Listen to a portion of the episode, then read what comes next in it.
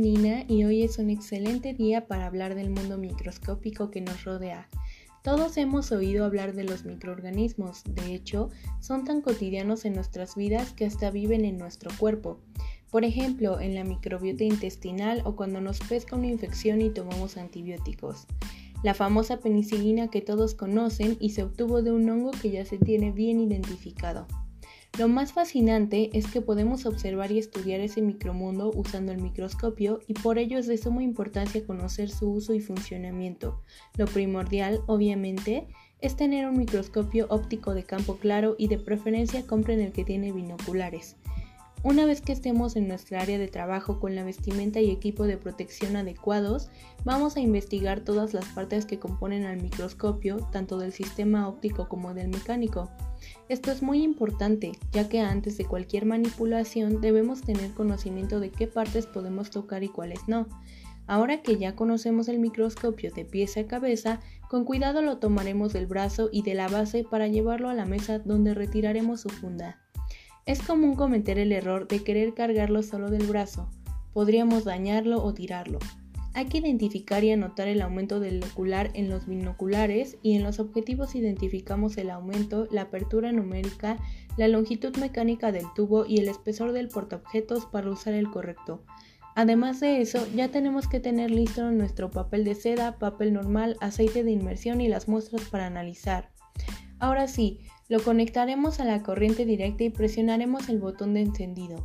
Ajustamos la iluminación con el control de intensidad de luz y abrimos el diafragma de campo con la palanca. Con el revólver alineamos el objetivo de menor aumento que normalmente es de 4x o 10x.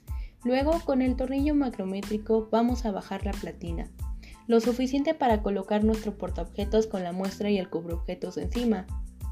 Para ello hay que abrir la pinza que está sobre la platina mecánica, tirando de ella hacia abajo y colocamos el portaobjetos de manera que encaje con el ángulo de 90 grados en la esquina superior derecha. Finalmente cerramos la platina y con el tornillo XY movemos la pinza hasta centrar la muestra en el haz de luz circular. Con la vista lateral y usando el tornillo macrométrico vamos a subir la platina procurando que no choque con el lente del objetivo. Ahora colocamos los ojos en los binoculares y manipulamos el ajuste interpupilar hasta obtener una visión uniforme y circular. Si aún no se observa la muestra con el tornillo macrométrico, bajamos poco a poco la platina hasta observarla. Recuerden que cada muestra observada deben de anotar la fecha, muestra, si hubo tinción, el tipo de preparación, el aumento total que se calcula, multiplicando el aumento del ocular por el aumento del objetivo empleado y las observaciones. Bueno, una vez que se observe la muestra, para enfocar ajustamos con el tornillo micrométrico y para regular el contraste ajustamos la intensidad de luz con la palanca del diafragma. Llegó el momento de cambiar al objetivo de 10x en caso de que empezáramos con 4x, girando el revólver, nunca tocando directamente los objetivos. Para volver a enfocar ajustamos con el tornillo micrométrico y para el contraste ajustamos la intensidad de luz. Después repetimos lo mismo para el objetivo de 40x.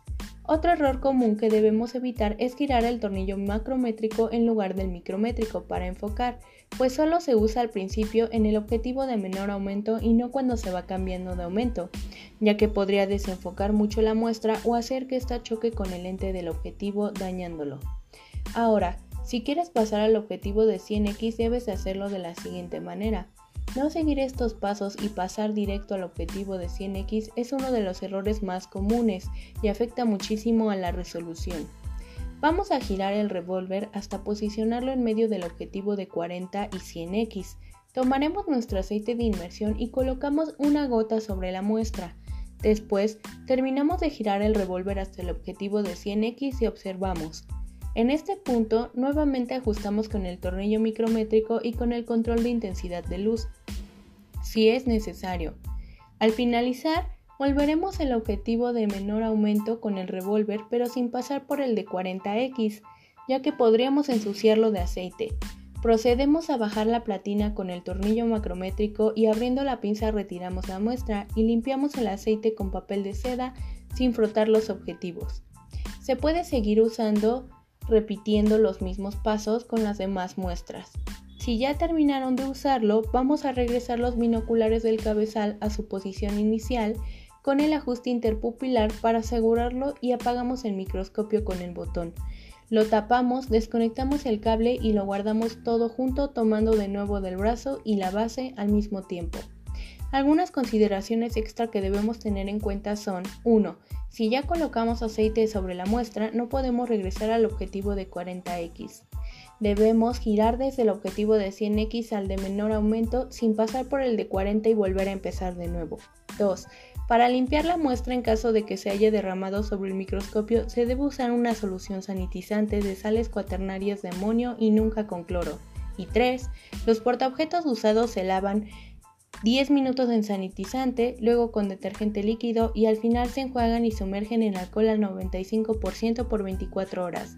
Muy bien, ya estamos listos para comenzar a explorar y estudiar el mundo microscópico que nos rodea.